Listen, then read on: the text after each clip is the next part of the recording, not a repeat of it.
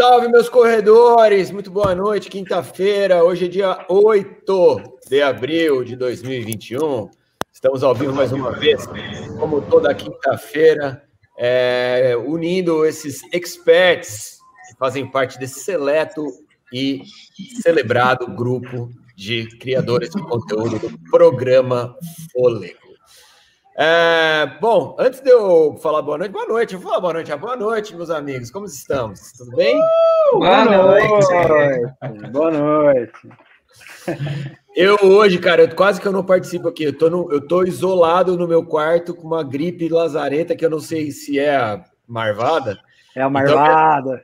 Então, a minha mulher me isolou no quarto, eu tô isolado e, e tá todo mundo em casa comendo pizza e eu fechadinho no quarto. Pô, oh, cara, aí Ó, aproveita enquanto você, se você tiver com o bichinho, aproveita enquanto você tá sentindo sabor, cara. Depois vai ser. Antes que você come uma pizza de papelão, entendeu? Eu falei para eles pedirem uma pizza Hut porque eu queria comer uma Supreme. Hoje eu vou furar. Minha nutricionista tá aqui, caralho, esqueci.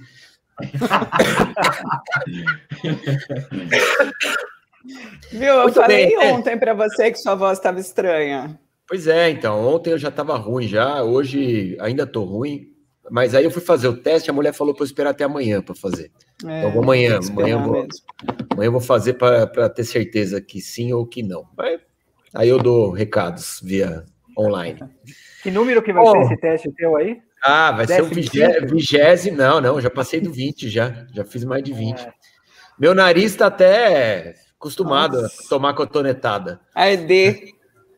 Nem Aí vai aqui, né, cara? Vem até aqui, na hipófise. Vem, cotonete. Ah, essa, essa é a vantagem de ter o nariz grande, porque quando a mulher está chegando ali com o cotonete, ela já cansa no meio, entendeu? Ô, Ibra, a, a mulher ela, ela, teve que usar um pau de selfie para te cotonetar Fez. ou não? Foi, foi, foi nervoso.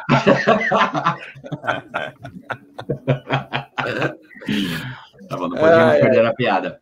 Você sabe que o meu nariz ele não é gigante, mas eu tenho um nariz, um nariz largo, né, velho? Então o ela. É, o, o meu é batatinha, o seu tem que colocar é, calço cara. assim. É, o meu, meu cotonete é capaz de ficar lá dentro. Hoje, já que, já que a gente já trocou essa ideia, quando você. Eu estava preparado para você falar assim. Ah, esses aqui que são especialistas em nada e tal. Aí eu tinha pensado. É, hoje ele não falou, mas eu tinha pensado o seguinte: como ele fala sempre que a gente é especialista em em nada, toda vez que a gente tiver assim uma questão de ordem, a gente poderia falar, eu acho, né? Porque sempre, sempre tem que começar assim, na minha opinião, eu acho que é tipo Penso isso, que. Penso que. É, mas, mas isso está sempre pressuposto em qualquer opinião que se dê. Né? Sempre está ali pressuposto que se você está falando aquilo é porque você acha aquilo, né? Você não está é, sendo obrigado a dizer, né? Afinal de contas, aqui não existe nenhum tipo de ditadura, né? Da, da informação. Ainda. Ainda muito bem, vamos à nossa temática. Hoje é um dia muito. Hoje não, ontem, né? Ontem foi um Mas dia. Deixa, muito... Posso fazer uma pergunta antes de começar a temática? Pode. E aquela moça que apareceu rápido semana passada, que prometeu que estaria hoje aqui, ela sumiu de novo? Tudo voltou ao normal já. É, é o novo normal. Vida que segue. Só pra saber que segue.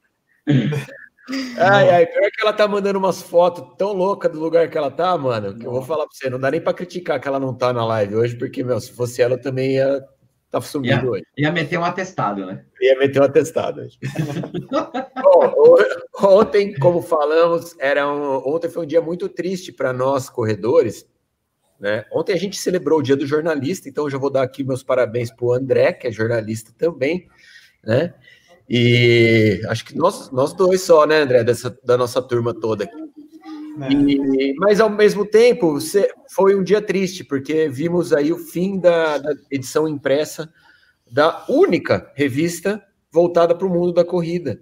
Né? É única, porque quando eu comecei a correr ainda tinha runners, né? Hoje em dia não tem nem runners, e acabou a contrarrelógio, que acho que era uma, uma, uma baluarte da, da, da, da, do mundo da corrida, né? Ela tinha uma identificação com corredores diferente do que tinha, por exemplo, a, a Runners ou, ou, outras revistas, porque ela era mais raiz, ela falava mais com o cara sobre a parte técnica da corrida, né? Não, não tinha ali dentro da, daquela publicação nenhum tipo de, de sensacionalismo ou qualquer tipo de matéria comercial. Ela sempre foi muito honesta do ponto de vista de mostrar a realidade do, do corredor brasileiro, falar sobre as provas. Os guias do, de tênis eram sempre guias de tênis que tinham é, participação de outras pessoas é, para ouvir a opinião de outros corredores. Né? Eram matérias muito honestas. Assim, ela criou uma, um, um viés dentro do jornalismo de corrida que, que acabou sendo único, eu, eu acredito. Né? Por mais que a gente tenha visto outras publicações, né, é, de, em outros formatos, a Contrarrelógio foi muito honesta com esse formato durante muito tempo, e infelizmente a, ontem ficamos sabendo que a sua última edição em papel é, vai, foi lançada e não teremos mais a edição em papel, só a, a versão digital. André, vou começar com você, né, cara? Você trabalhou muitos anos lá na Contrarrelógio, foi editor-chefe lá da Contrarrelógio, cara, você levou a revista nas costas muitos anos. Eu posso dizer que eu, eu, eu, eu fico feliz de ter escrito algumas matérias para a revista, mas você trabalhou no dia a dia, né? Você viveu aquilo lá intensamente. Você está muito triste? Sinceramente, assim, primeiro, boa noite para todo mundo, boa noite para o pessoal que está em casa assistindo a gente. Triste a gente fica porque é, é o, o final de um produto e de um processo todo que a gente vai conversar aqui, que é um processo mundial que estamos passando, né? nós que somos de, a gente pode dizer hoje que a gente é de uma outra geração, né? A gente é de uma geração analógica, porque todos nós aqui, quando nascemos, nem existia nada desse mundo. A gente, eu e o Gustavo, como jornalismo, a gente pegou toda a parte de papel, não tinha nem, pelo menos eu, quando eu fiz, acho que quando o Gustavo fez a Casper, já tinha uma transição para Máquina de datilografia, eu peguei. As, as, era, as provas eram na máquina de escrever ainda também, é. quando você fez, né?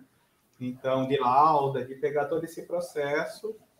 A gente participou, eu trabalhei, por exemplo, na Folha Online, quando eles lançaram a primeira equipe de, de, de um portal de notícias né, na internet. Então, a gente viveu toda essa transição. Então, nós viemos, então, para nós, tem que para muita gente não tem essa, essa relação, né? com, com o que era uma revista, do, do, poder que era uma revista que te informava, de você ter os resultados, de você saber sobre as provas, sobre o mundo da corrida, que era a única fonte de, de informação. Isso de todos os outros fatores. Então, por isso, ele gera uma tristeza.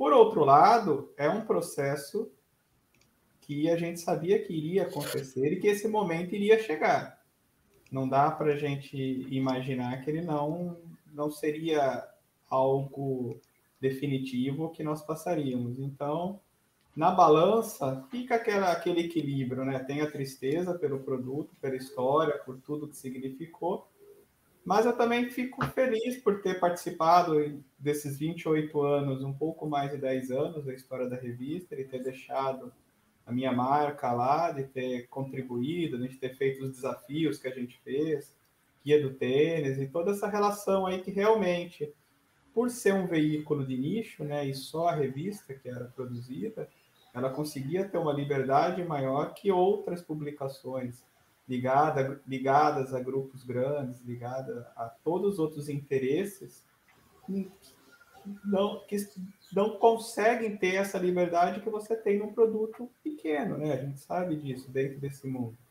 Então, realmente, a gente fazia o guia, tem alguém aqui, Gustavo testou já lá atrás para a revista, quando nem tinha ainda o programa, que ele era assinante da revista, tudo. O pessoal, provavelmente vai ter alguém aqui que esteja acompanhando a gente que testou, e era 100% mesmo, era, era um produto que de corredor para corredor. A, a, revista sempre ela surgiu nessa ideia e a gente tentou, por toda a história do Tomás Lourenço, né, que é o, o editor, o idealizador da revista, que lançou e, e criou.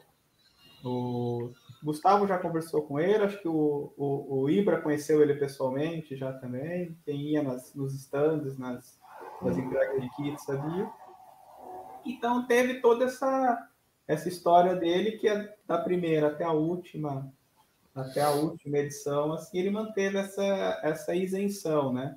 Não era porque o cara era anunciante da revista que a gente não poderia falar mal, por exemplo. Um exemplo, não é que falar mal, é mostrar a realidade. Um exemplo é a prova.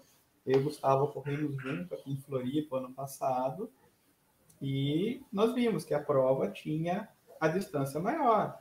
E, e a cobertura e a capa da revista foi isso, que a prova foi redonda e realmente, em termos de organização, a prova foi redonda, em termos de hidratação, em termos de divulgação de resultados, porém, ela teve a distância maior. E tudo isso constou na matéria. Então, a gente nunca, nunca teve nenhuma interferência nesse sentido. Foi algo que é uma das, das coisas que me deixa feliz esses 10 anos na, na revista.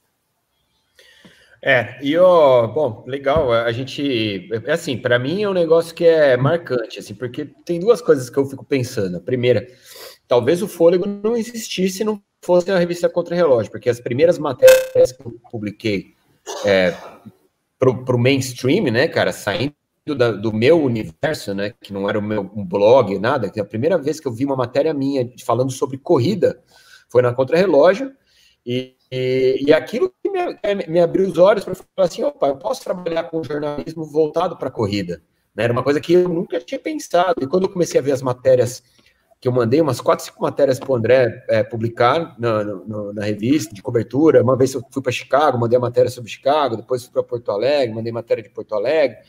Então, quando eu, quando eu percebi que eu podia é, usar o jornalismo dentro do mundo da corrida, foi que aí que eu tive a ideia de, de, de trazer isso mais para o universo digital, para fazer o programa.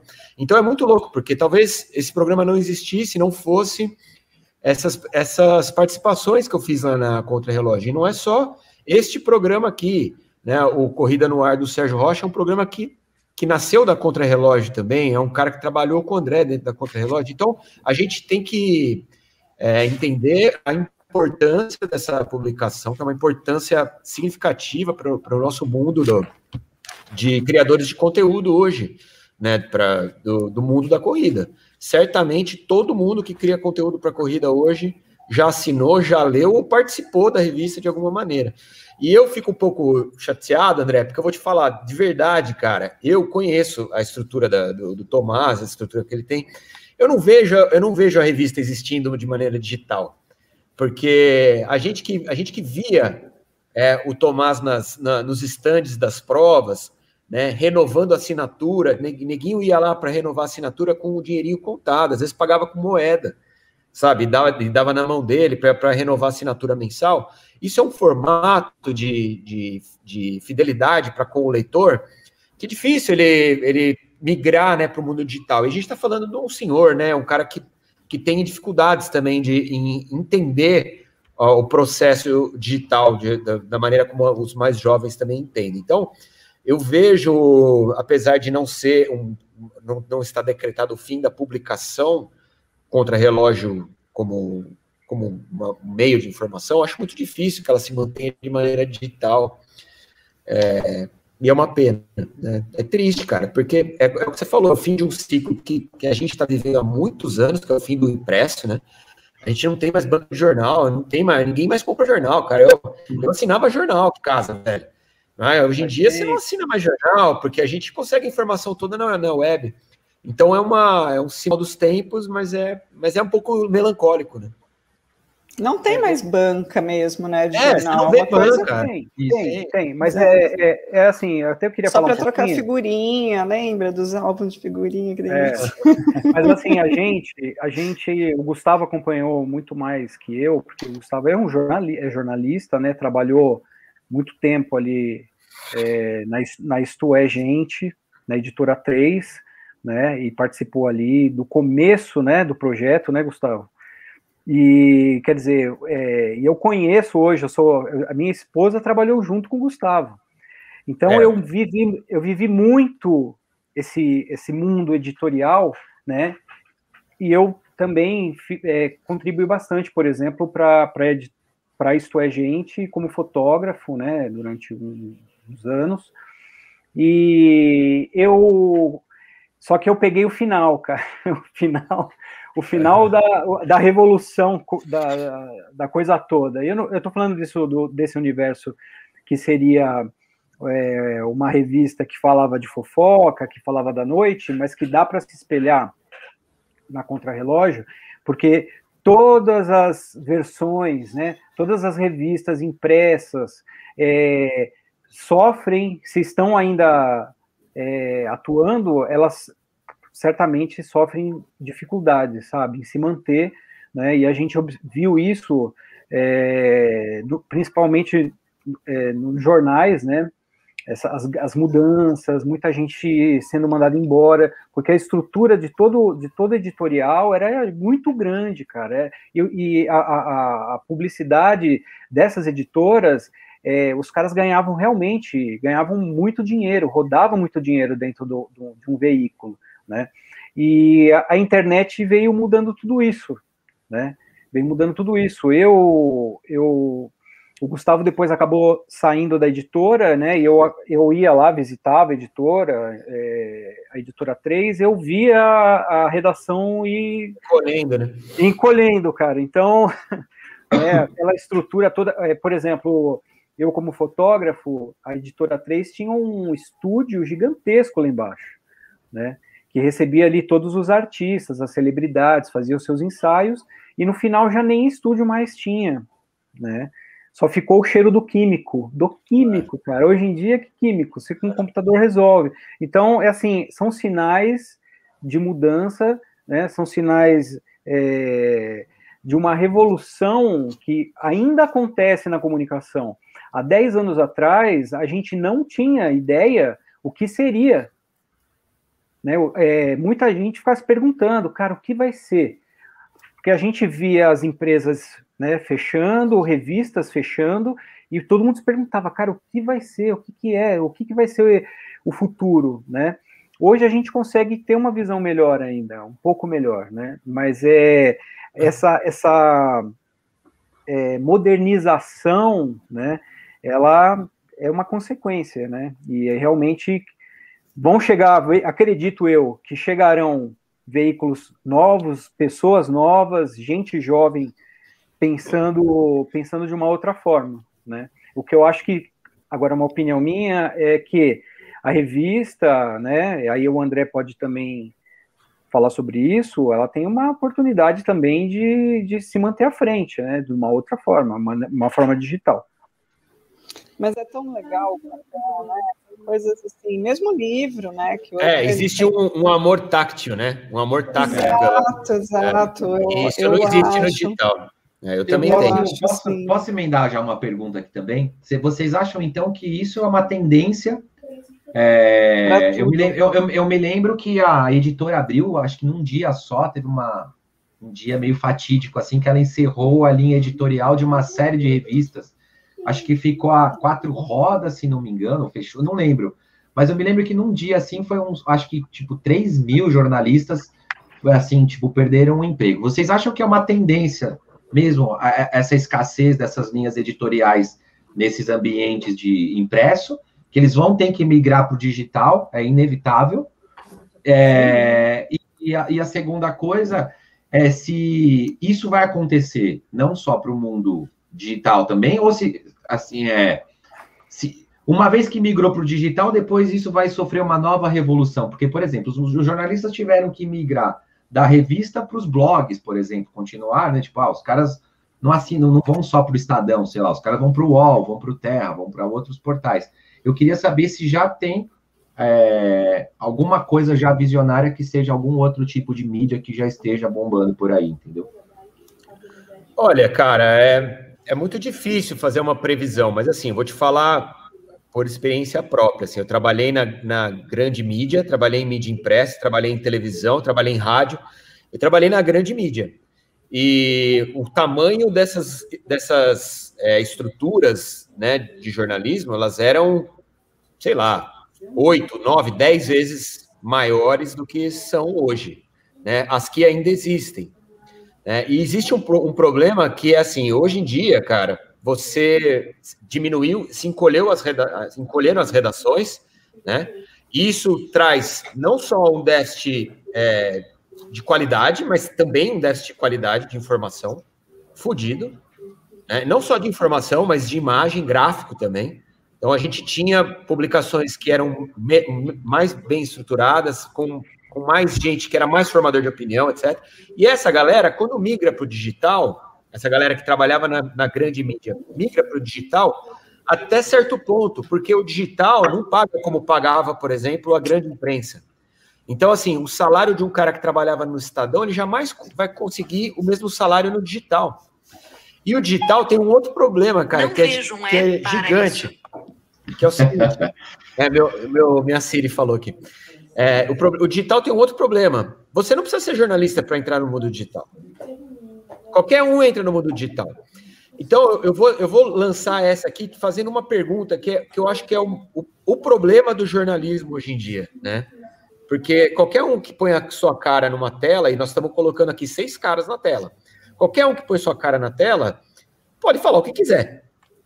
Não é necessário o cara ter formação, ter estudado, etc., ter passado por esse processo de, de crescimento profissional, até que você tivesse gabarito ou, sei lá, ou potência para encarar uma, uma tela. Hoje em dia, qualquer um faz o que quiser, entendeu?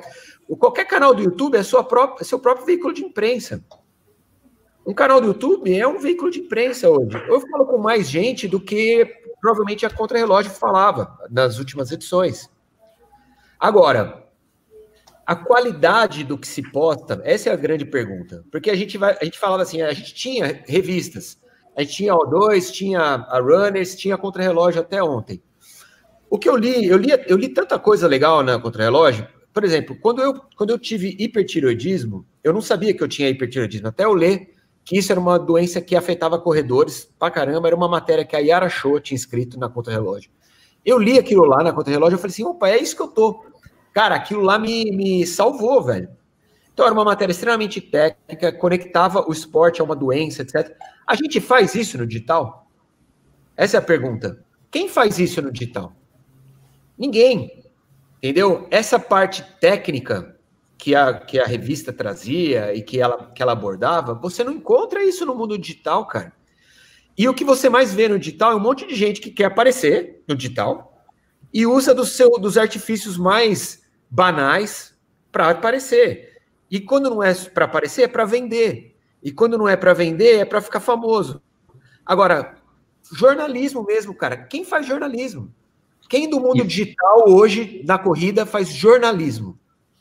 Você conta nos dedos de uma mão. Entendeu? Você conta nos dedos de uma mão. Eu posso... o, Sérgio, o Sérgio faz lá no, no Corrida no Ar, a gente faz aqui. Em algum momento a gente é entretenimento, em outros momentos a gente é jornalismo. Mas, cara, a grande maioria é fanfarrão, velho. A verdade é essa. Né? E, o jornalismo eu... mesmo não existe, cara. Eu me lembro. É esse... Desculpa, André, só rapidinho, só. É, eu me lembro de ter feito amizade com o senhor Tomás, porque eu falei que eu assinava Runners, né? E acho que era uma feira da São Silvestre, que ele deixava aquela banquinha e era um momento propício para você fazer a assinatura anual, né? E eu me lembro que ele falou assim: bom, a, a, essa revista Runners, né? Tipo, é uma revista mais de iniciante que tem umas matérias mais genéricas, né?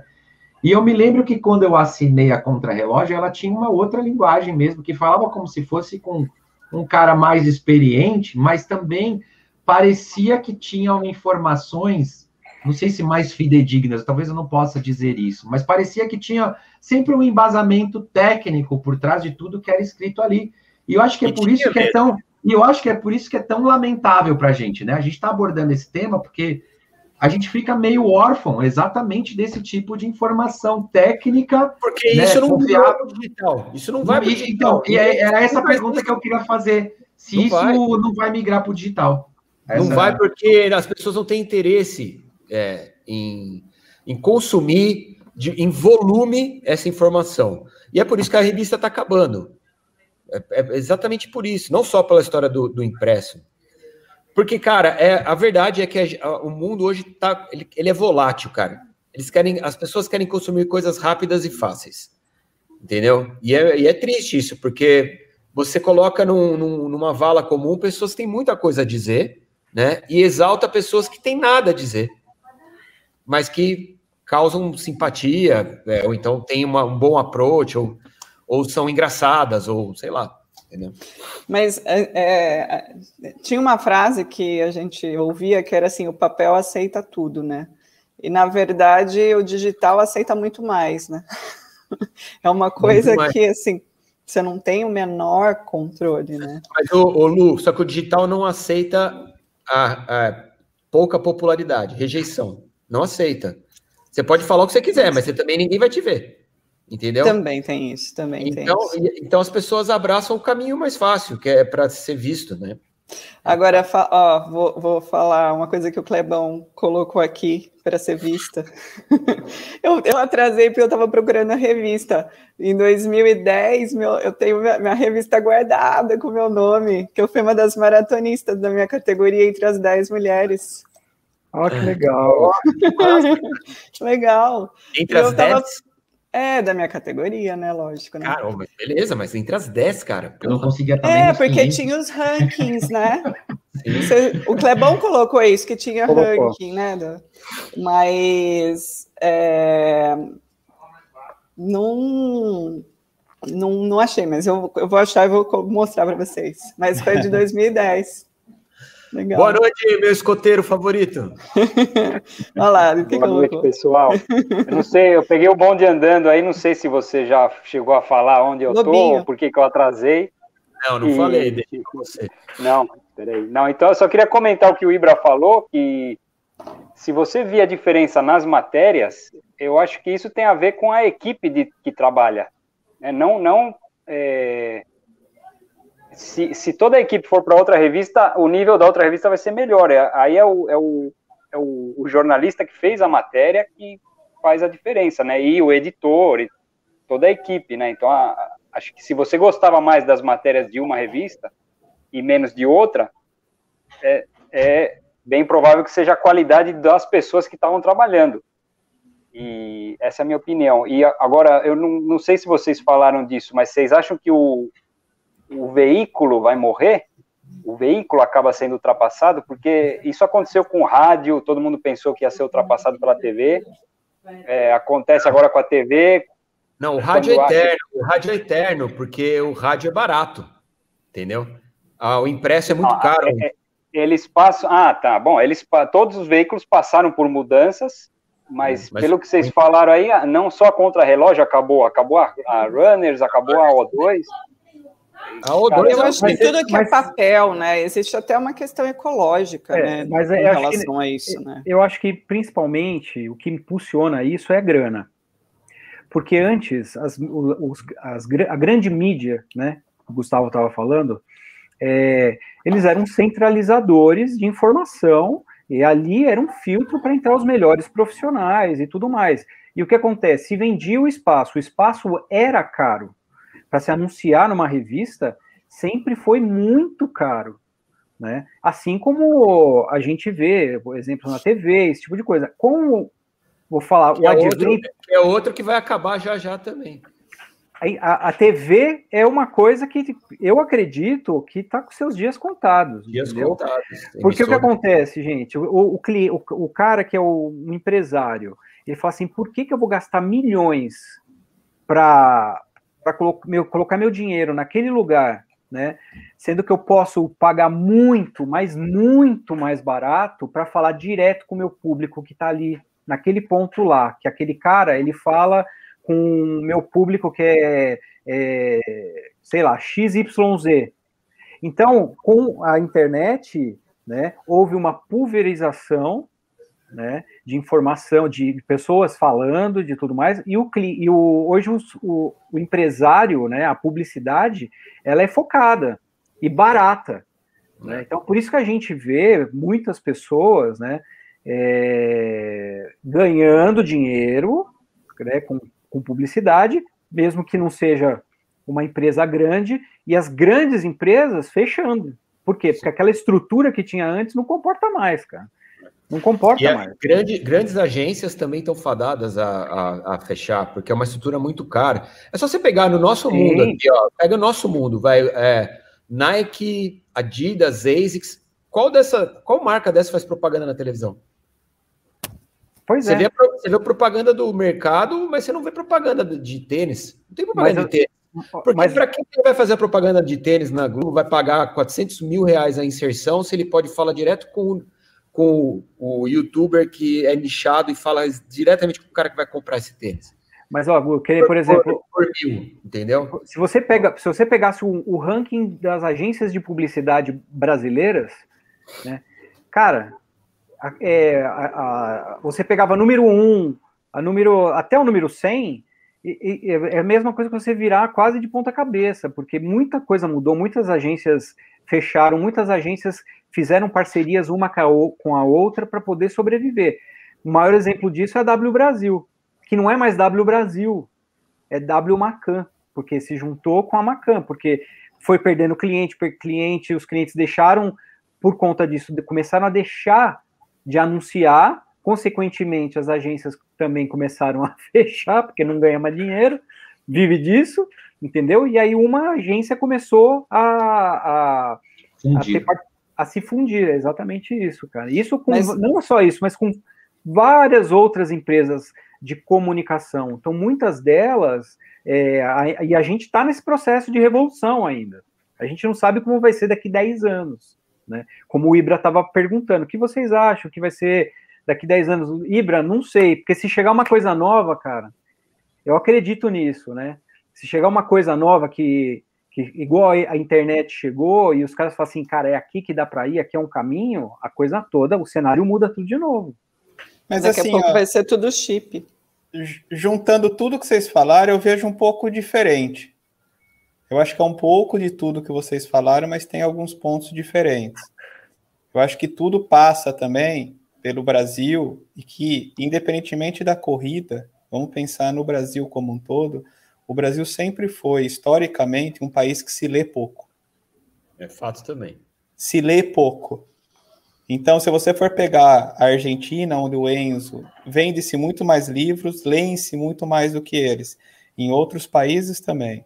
Então, esse processo que a gente está passando aqui, ele também é influenciado por isso. Porque se a geração nossa e outras gerações já era uma geração dentro da estatística mundial que lê pouco, mesmo no ápice, quando a Folha vendeu aquele absurdo que, que foi os recordes de venda aqui, era porque tinha aqueles fascículos, que tinha aquela promoção, não era pelo conteúdo do jornal. Se você for pegar as tiragens históricas de jornais aqui no Brasil, mesmo no auge, quando o jornal era o grande veículo de comunicação e que atingia, e comparar com o que se vendia em jornal é, no Japão, que se vende de jornal até hoje nos Estados Unidos, o que vende de jornal na Inglaterra, por exemplo, a, influência que esses veículos têm nesses países, ele sempre foi muito maior do que aqui. Então a gente passa por esse processo também e isso impacta. Se você for pegar hoje, por exemplo, quem assistiu na Oprah a entrevista do, do ex-príncipe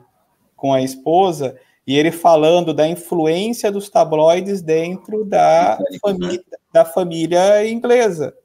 Até hoje, de eles fazerem acordos para ter o, o para chamar para jantares, para chamar para eventos porque como os tabloides impactavam na economia, na família e na sociedade. E nós não temos isso aqui no Brasil também.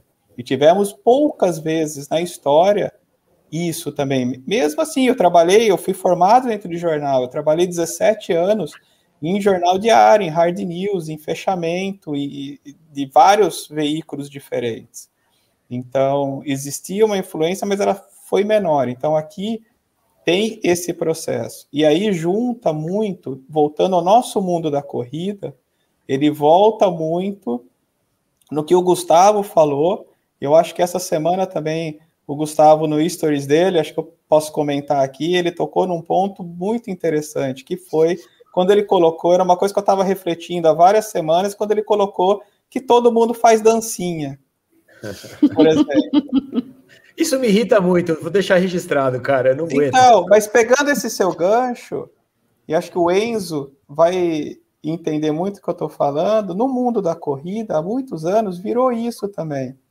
Todo mundo começa a correr, em dois, três dias, ele está criando um canal, ou dando dica de treinamento, ou dando dica de fazer. E, e todo mundo faz igual. Ah, respira. Hoje em dia mesmo, você pega assim, preste atenção nisso começa aquele padrãozinho. Ah, é a respiração X. Ah, é a postura do braço. E vai montando. É, é, é, tudo isso. É pobre, é pequeno. Quem tem filho aqui? Quem que foi ensinar quando o filho começa a correr? Você fala, não, peraí, postura do seu braço não é essa. Não, ó, você não pode respirar assim, você tem que respirar assado.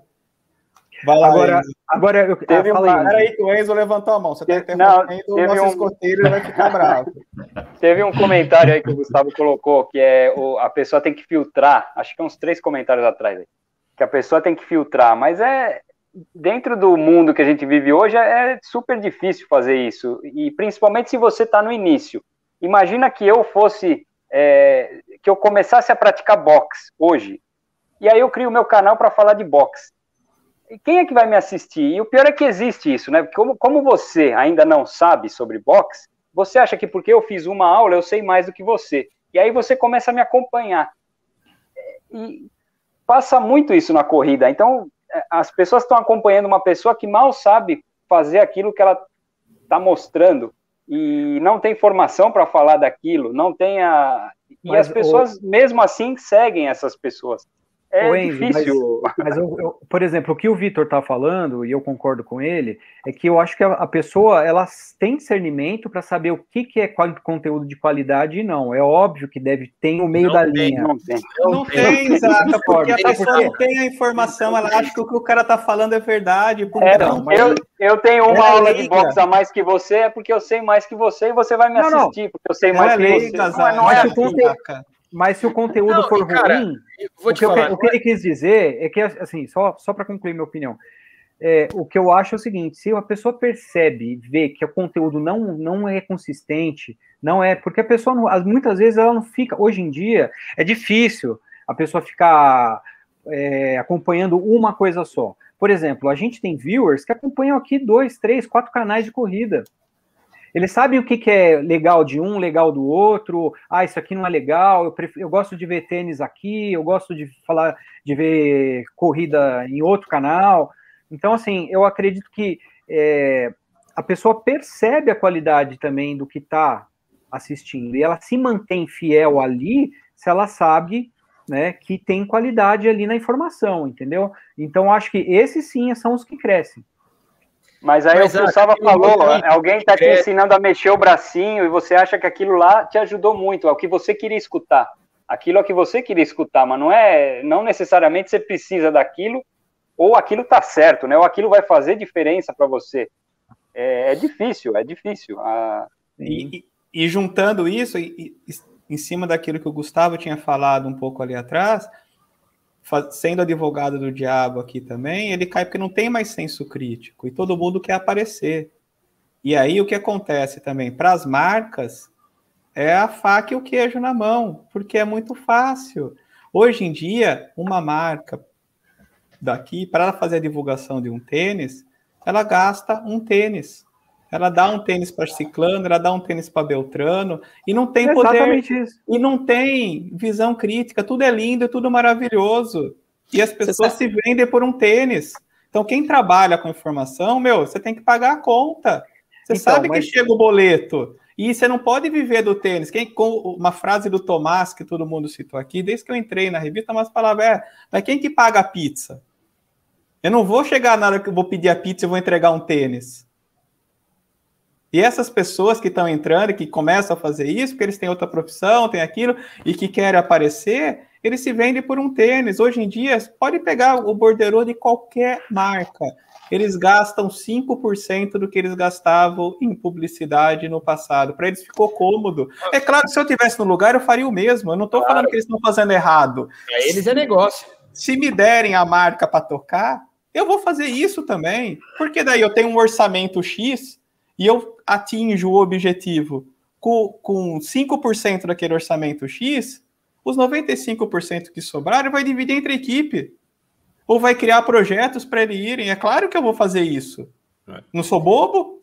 Ô André, deixa Agora... eu contar essa história então. Deixa eu contar essa história rapidinho, porque é importante para pontuar sobre exatamente sobre o que a gente está fal tá falando. Eu não vou falar o, é, o nome da marca e nem vou falar qual é o produto, mas uma marca de tênis lançou um produto de maneira nacional nesse mês agora.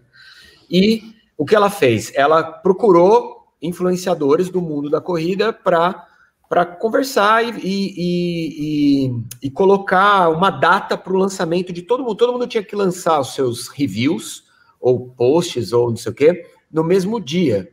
E eles me, me pediram que o meu fosse um testamos. Aí eu falei para ela, tudo bem, mas o testamos, ele não é um, um vídeo publicitário. Então eu vou, se você me der o tênis e quiser um testamos, eu vou falar o que eu acho do tênis. Ponto Bem ou mal. Ou ponto negativo. Então eu não sei se é isso que você quer. Ela falou, não, a gente quer o testamos nesse dia. Eu falei, então tudo bem. Aí mandaram o, o tênis para mim, eu vi um monte de gente, cara, lançando tudo no mesmo dia, e eu lancei o vídeo no mesmo dia, que era o dia combinado. Só que o meu vídeo é um vídeo que vocês sabem como é. Eu falo ponto positivo, ponto negativo, não sei o que. A menina me mandou. A menina da agência me mandou uma mensagem. O vídeo foi por às sete da manhã. Ela mandou uma mensagem às sete e meia, falando: você esqueceu de colocar o hashtag publi. Eu falei, mas eu não fiz um publi. Não, mas eu preciso que você coloque publi. Eu falei, por quê? Não, porque a gente te contratou para colocar. Eu falei, mas eu, você me contratou para postar nesse dia, você não me contratou para falar o que eu falei. O que eu falei é o que eu acho.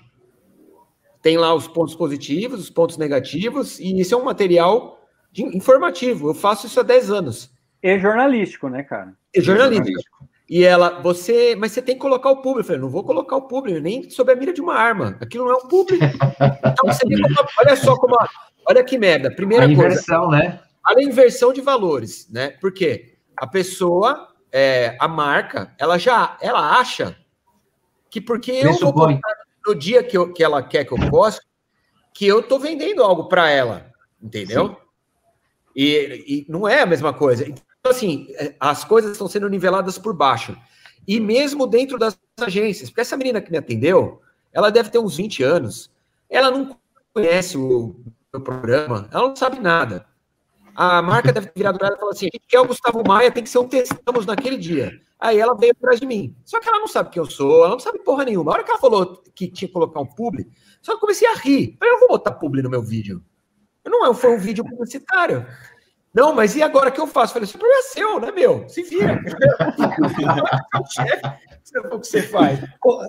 Como eu tô, eu tô saindo desse mundo, então é, eu vou ficar só com, com a educação física, a minha assessoria, então eu vou complementar o que o Gustavo falou. E o Gustavo sabe disso porque ele vai, ele viveu esse, esse momento. Um dos grandes problemas também do mercado da corrida, e assim, só um adendo. Quem quiser saber todos os detalhes do final da contrarrelógio, é, no site, no www.contrarrelógio.com.br, tem o editorial que eu coloquei lá do Tomás, que está na revista também. E hoje a gente disponibilizou, uh, o Tomás tomou essa iniciativa e, e passou. E to, a revista virou digital em 2012. A partir de 2012 existe a versão digital da Contrarrelógio. Então, de 2012 para cá, todas as contra, contras-relógios estão disponíveis gratuitamente no site da revista. Inclusive a última de despedida. Quem quiser entrar para ler, para ver, está tudo disponível e aberto para qualquer pessoa e vai ficar disponível no site todo esse conteúdo. Não tem as anteriores porque elas não foram digitalizadas, então elas não de 2012 para trás, elas não, não foram digitalizadas, elas não existem no formato digital. De 2012 para cá e todas estão disponíveis. Mas um dos grandes Oi. Não, eu, depois, eu queria que você depois falasse, até que você pode até complementar, o que, que vai ser esse pessoal, cara, que, que pegava a revista na mão e se programava todo ano de corrida em cima da revista. Quantos órfãos vão, vão existir, cara? Mas é, eu, eu, vou responder depois disso, só para falar o que eu ia falar antes, complementando o Gustavo, em cima de uma pergunta aqui que o Sul Runners fez, e é um tema legal para a gente discutir aqui também. Que ele comentou lá atrás, que ele falou sobre o número de assinantes e quanto que, que ele vê muita gente chorando, mas daí depois eu complemento. Mas um, um dos grandes problemas e que hoje, aqui no Brasil, e aí, desculpa, não estou falando do Brasil porque o Brasil é uma porcaria, não é isso. É que se a gente pega o mercado norte-americano, que é um mercado monstro em corrida, o Gustavo conhece muito bem, ele tem especialistas naquilo. Os caras, se alguém aqui já foi numa loja para comprar tênis nos Estados Unidos, nas lojas principais sabe o que eu estou falando. O cara que te entende, que vai te atender, ele conhece tanto de tênis quanto você, ou às vezes mais. Eu já fui atendido por um médico né, numa dessas, do, dessa, dessas lojas. Eu falei, peraí, mas por que, que você está aqui? Não, porque eu sou ortopedista, eu trabalho com isso e eu gosto. Eu trabalho quatro horas aqui na loja vendendo tênis, e depois o resto do tempo eu trabalho no meu consultório. Isso aqui é, é o meu prazer, é a minha vida. Então, esse é o nível dos caras que estão te atendendo. Mas nós temos um problema muito sério hoje em dia, e em todas as marcas, as pessoas que estão comandando o mundo running no Brasil não são do mundo, mundo running.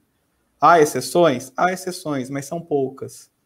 Antigamente, todo mundo, do presidente da empresa até o estagiário, eram do mundo running. Eram pessoas que entendiam o mercado, eram pessoas que entendiam de tênis, eram pessoas que entendiam é, das revistas, que sabiam as coisas. Hoje em dia, de um processo de alguns anos para cá, talvez ele tenha até se influenciado nisso com do que o Zaca falou também, desse, desse todo esse processo de mudanças das agências, mas tem isso. De um ponto, assim, esses últimos 10 anos eu fiz, primeiro junto com o Sérgio, depois sozinho, o Guia do Tênis. Eu também vou fazer igual o Gustavo, sem contar a marca, e pessoal da assessoria de imprensa entrando em contato para eu ver quais tênis, né, para eles mandarem. Eu falei, ó, manda o tênis com a placa de carbono também para a gente testar, porque é legal, de uma marca isso. Ela falou, ah, tá, eu vou ver o que é isso da placa e vou perguntar para a marca. Não, e sempre, sempre crianças, né, cara? 19 anos, 20 anos, recém-formado, né, atendendo uma marca do tamanho de uma Dessas marcas é. gigantes, cara. É uma Como você diz, uma marca pica, né? Uma marca pica, velho. É que assim, o que acontece? Para grande agência, uma marca pica, vamos, pegar, por exemplo, uma Mizuno, que é uma grande marca do mercado. Uma das grandes marcas, sabe? ASICS, Mizuno. Esses caras, para o nosso mundo do running, eles são gigantes. Mas para o mundo da publicidade, eles são desse tamanho, assim, ó. Por quê? Porque eles não anunciam na grande mídia. Então, assim, você nunca vai ver uma propaganda da Mizuno, da ASICS no intervalo da novela, você não vai ver uma página do jornal, você não vai ver, você não vê isso. E ultimamente, nem nas revistas especializadas. É por isso que a Contra-Relógio está fechando, porque essas marcas tinham parado de anunciar também. Né? Então, é, esses caras, eles no nosso mundo, eles são gigantescos, né? Nike, Adidas, ASICS, Mizuno, é, são gigantescos, só que para o mundo da publicidade, eles são desse tamanho. Então, o que acontece? Quando eles chegam numa grande agência, quem vai atender esses caras é uma menina recém-formada. Entendeu? E aí é o... sai bosta. Sai é bosta. Aspira. É o aspira. E aí dá merda, porque, cara, no fundo, se, se você pegar a gente que lida diretamente com as agências das grandes marcas, todo ano eles mudam de agência. Todo ano as marcas mudam de agência. E todo é ano eles fazem, fazem comparação de que o tênis parece em nuvem, né? Exato. É todo ano é que. O novo, o novo tênis que a gente vai lançar, você vai sentir como se estivesse pisando nas nuvens. Então, é, gravidade zero. É sempre as mesmas merdas, cara. É muito mal feito. Mas por quê? Porque se você joga na mão de alguém que nunca viveu esse mundo e fala para ele, tem uma grande ideia, a primeira grande ideia que ele vai ter é essa, da nuvem, e ele vai achar do caralho essa ideia. O que me deixa intrigado é como que a marca segue cometendo esse erro ano após ano, ano após ano, e a coisa não muda, entendeu? Porque é, é muitas é... pessoas que estão comandando a marca também são ruins, são fracos. Também não conhecem o mercado, vieram é de outro, podem, eles podem ser bons. Eu não estou questionando o profissional, eles podem ser bons na área deles, mas eles não conhecem o mercado de corrida, eles não conhecem o mercado de atletismo, eles não conhecem esse mercado. Não conhecem isso. Cara, eu, eu não estou falando isso porque assim, eu vivi, a gente viveu uma época áurea. É verdade. Aqui, e não é porque, por exemplo, quando lançou a 2011 para 2012, foi isso, né, da Golden Four, ASICS? 11. 11. 11, né? E eu participei do, do processo, a gente participou e depois do primeiro ano para o segundo ano, eles chamaram para oh, o que, que foi positivo ou não. Tinha treinador olímpico, na, na sala, numa reunião, estava comentando ontem com a Mari, minha esposa, lembrando dessa reunião, ali do, do hotel, acho que é um Mercury, que tem ali na 23 de maio, perto do Ibirapuera, que tem ali, na, na quando você desce a 23 para começar a subir no sentido marginal, vamos dizer assim, sentido paulista lá, à direita tem um Mercury ali, e ali era, era, o, era o QG, assim, porque quando tinha provas na, no Ibirapuera, os atletas de elite ficavam, não, ao redor de Ibirapuera, na 23, os atletas elite ficavam ali. E assim, todo mundo da equipe da ASICS naquele momento, por que, que foi um sucesso? Porque ali, naquele momento, todo mundo era da corrida, todo mundo entendia do mercado, eram pessoas que eram especialistas naquilo. E, e existia toda uma. Ali, e eles ouviam as pessoas e tal. Tinha eu de jornalista, tinha o outro treinador, tinha atletas, o Solonei na época era atleta, era, era um dos, dos destaques da ASICS, o Cláudio Castilho até hoje, porra, um treinador sensacional e dando, ó, tem que ter isso, tem que ter tapete no quilômetro 5, porque se o cara bate recorde no, no quilômetro 5, ele vale de uma prova. Se ele bate no 10, a partir da largada, ele vale com, com informações técnicas. Não tinha o tapete só porque ah, o cara vai cortar caminho, não. É porque a prova tinha objetivos que os atletas fizessem tempo também. Então tinha todo um estudo em cima disso. Então, e, e todas as marcas você, você conversava, vivia, eram pessoas que viviam esse mundo e, e, que entendiam desse mercado. Tinha treinadores, tinha cara formado em educação física. E isso a gente foi perdendo ao longo do tempo também. É. E eu queria comentar, completar o que o Gustavo falou aí. É, você falou, ah, é, é, pisar na nuvem. Talvez quem está assistindo não saiba, né? Mas quando você recebe o tênis para falar dele, você recebe um, um, release, né? Que é um papel com as informações não precisa ser um papel, mas é as informações que, que falam Cara, sobre o tênis. Faz e vem quatro, sempre a mesma coisa, né? Faz uns 4, 5 anos que eu não recebo release de marca nenhuma. Ah, é? E toda ah, vez. Mas não tem mais? Não, não tem mais release. É, isso que é uma outra merda, porque esse trabalho da assessoria de imprensa, que não é agência, né? É a assessoria de imprensa que manda release. A assessoria é. de imprensa é um negócio que também acabou. Você não vê ninguém fazendo assessoria de imprensa para a marca. E quando chega, release. Vem errado aí. Checa porque tá errado. Checa porque o peso tá errado, o drop tá errado.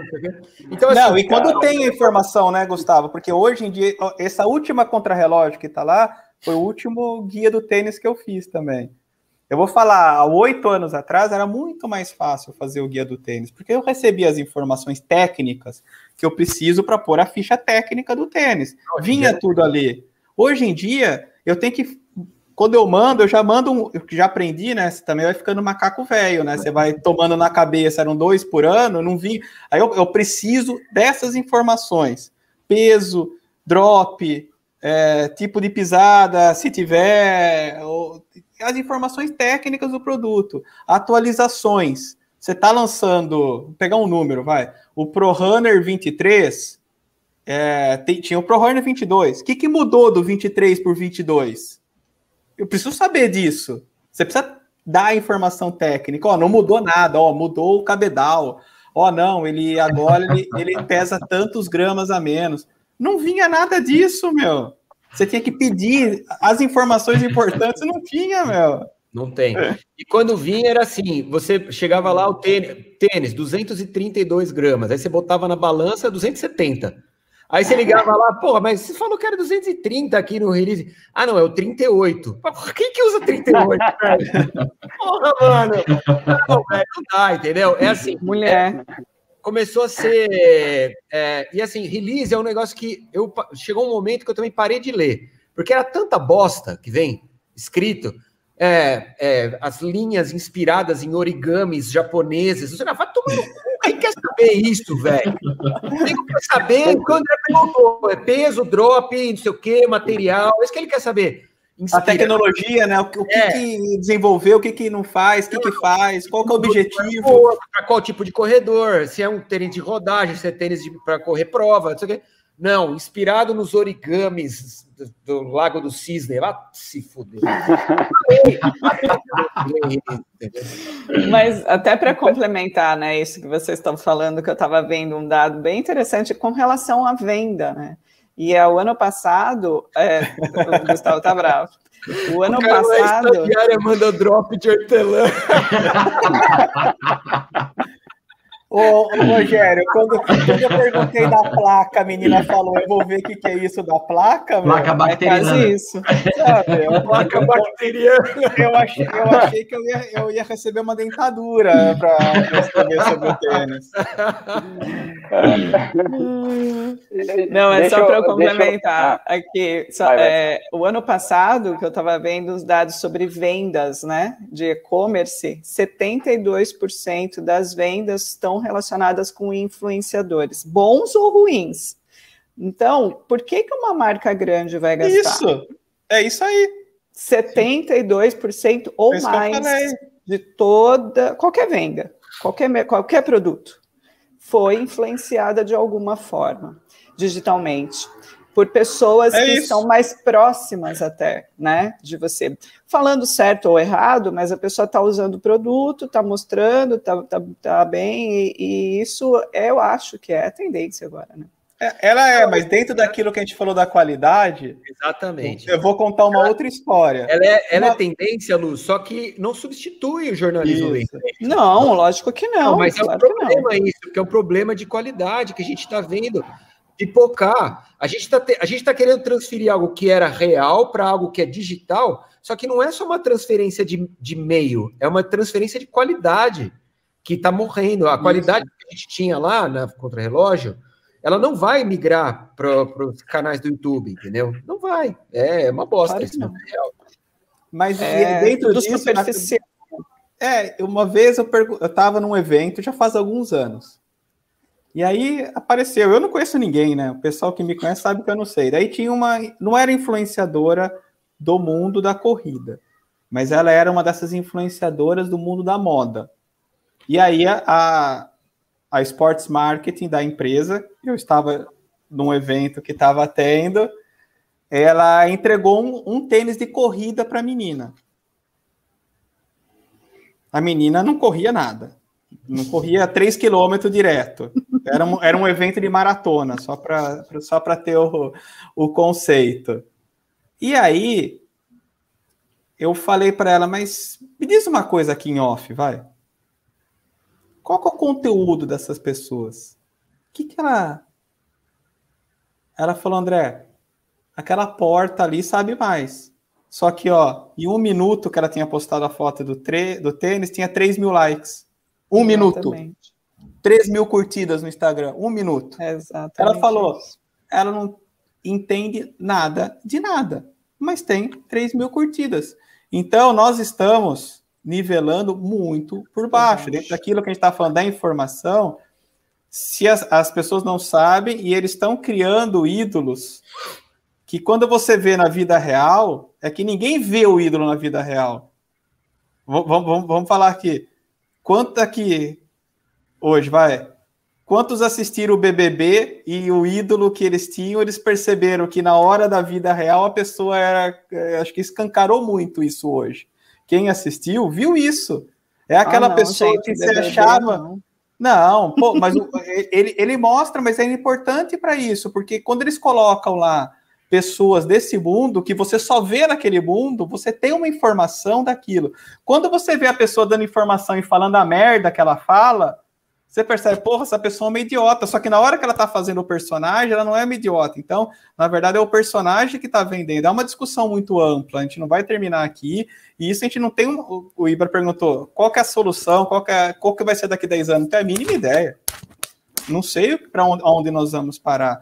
Mas e, e eu uso isso, eu usei o BBB com os meus filhos. Olha, aquela pessoa que você achava que era linda, olha, puta, mas é um idiota. Eu falei, então, sim, mas tem 3 milhões de seguidores. E aí? E quantos você está seguindo que você acha que está te influenciando? Eu usei aqui em casa, então você fala BBB não, mas eu usei como ferramenta pedagógica com os meus filhos. Eles tomam as decisões, eles tomam as decisões deles, mas você mostra. E nesse mundo da corrida, que é um nicho muito menor, Cara, é a gente que vive disso, assim, é, é, é complicado, assim.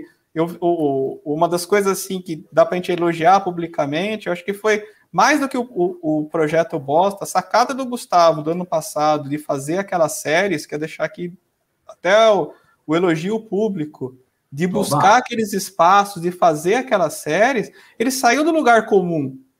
Ele saiu daquilo que todo mundo faz. E para ele criar aquilo, ele tem que ter conteúdo, ele tem que ter o background dele, ele tem que ter a história de vida dele.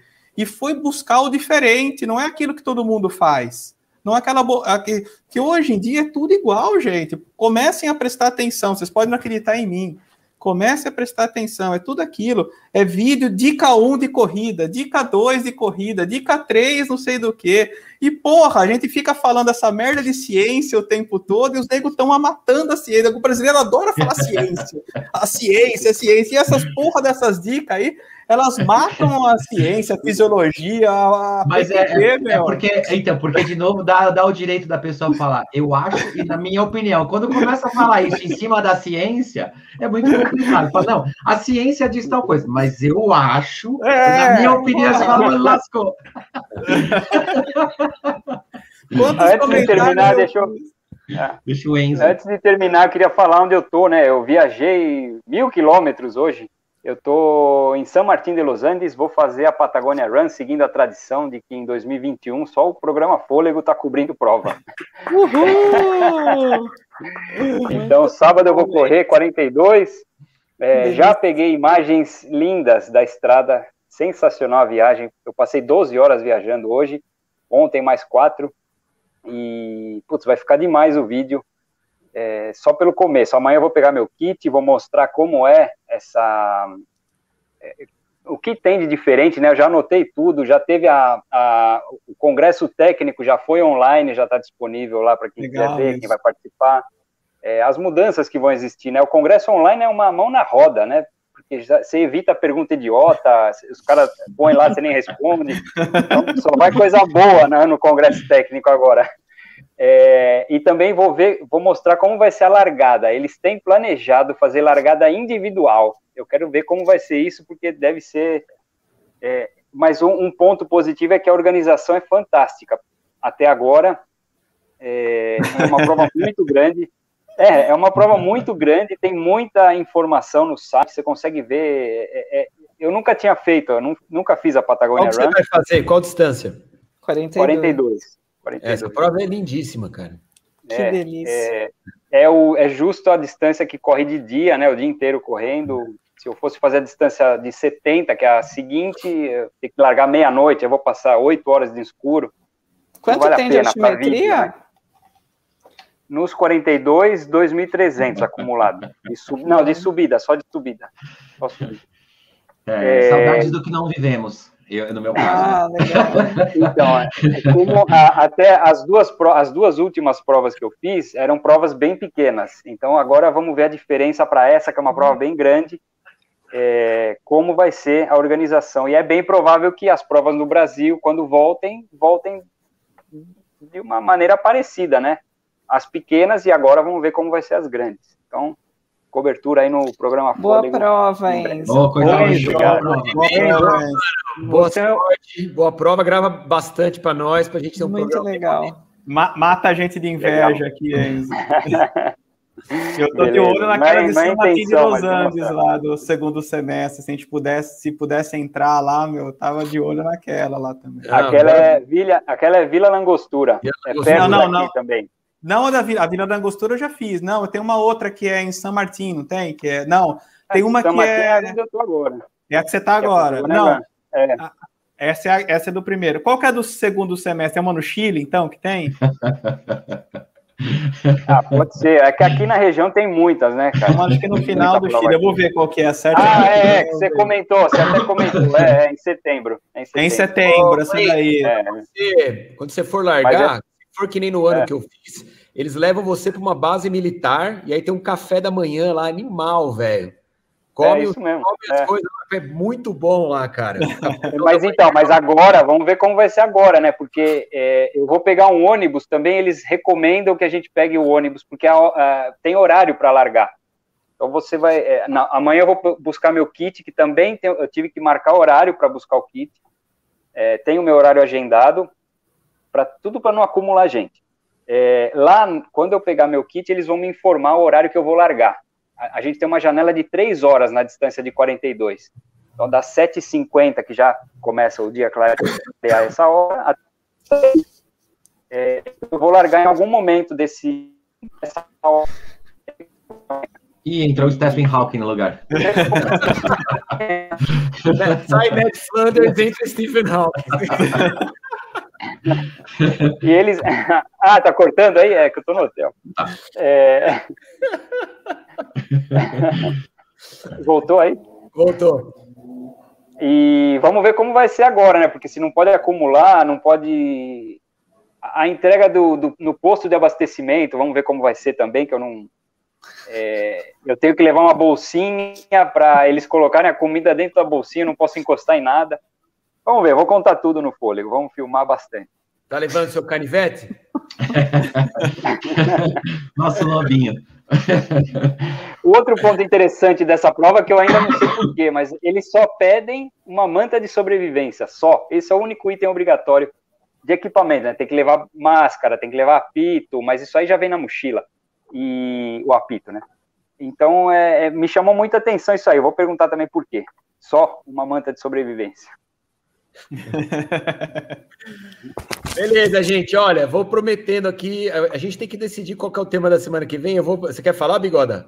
Eu quero, eu quero rapidinho. É, queria agradecer publicamente aqui o mestre André, é, porque como eu sempre fui um cara que nunca tive um treinador e agora eu tenho ele como treinador, mas assim queria dizer que a, a, eu já, já escrevi isso nas redes sociais aí, dizer a, a importância que essa revista teve, né, na minha vida de corredor, as informações técnicas que eu obtive lá, né, porque lá era uma fonte de pesquisa e de consulta, é, foi, foi muito importante na minha vida de corredor. Queria agradecê-lo aqui publicamente, dizer que sentimos muito, entendemos toda essa transformação, mas é, é isso. Queria agradecê-lo aqui, que é uma honra participar desse programa, né? Junto com, com ele aqui, que tanto, tanto me ajudou, mesmo que indiretamente. Sabe o que ele quer dizer, André? Ele quer dizer que ele é seu fã. É isso aí, mas eu não posso. Ele tá querendo suavizar, que eu mandei mensagem para ele perguntando quando que ele vai voltar a treinar. Ele tá tentando não, cara, fazer o. Ah, para, meu, você já tá recuperado. Já passou é. cinco semanas já. Pô, eu não voltei a sentir. Fã. É isso que ele quer dizer, sou seu é, fã. Sou né? seu fã, é. dá uma aliviada. eu não voltei a sentir o cheiro ainda, então enquanto não voltar a sentir o cheiro, eu tô, tô vítima da Covid, 99% ah, tá. recuperado. Bom, eu tô sentindo todo o cheiro ainda e comendo gosto não, é também. Não, é só, é só depois do quinto dia. Então fudeu, então é depois de amanhã, vamos ver. Bom, gente, semana, semana que vem a gente vai falar, o nosso tema é como correr sem cansar. Ou como melhorar seu pace sem sair da poltrona. Eu adorei esse que ela colocou. Ou, ou aquele. Como fazer comercial de cerveja se você não bebe? É, nossa, e também teve vários essa semana postando a cerveja fechada, o melhor é. pós-treino. A pessoa não é. bebe, porra. O nego fala que eu fico bravo. Quem que faz o posto da melhor cerveja do mundo, a cerveja fechada no pós-treino? Porra, caras querem me matar. Que desperdício, né, André? Os caras querem me matar de vergonha. Ai, ai, o Coronel André hoje, que ele volte quinta-feira que vem. Queremos o Coronel André. Beleza, gente. Bom, obrigado pela parceria de vocês, obrigado por assistirem. Está terminando mais um Lucas Sua Corrida toda quinta-feira às oito e meia da noite. Ah, não, peraí, peraí, peraí, peraí. Eu não falei o número que o cara que o Sul Runners perguntou que eu falei, que ele falou dos, dos assinantes. No auge, a revista teve, o Tomás me passou essa semana os números, teve 7 mil assinantes. Ela está fechando, ela tinha entre 500 e 600. Se tivesse pelo menos uns 3, 4 mil, a revista não teria terminado.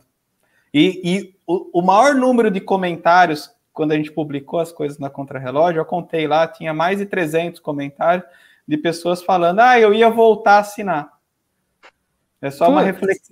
é só uma reflexão para as pessoas pensarem, às vezes é tarde. É, é só isso, é só para refletir.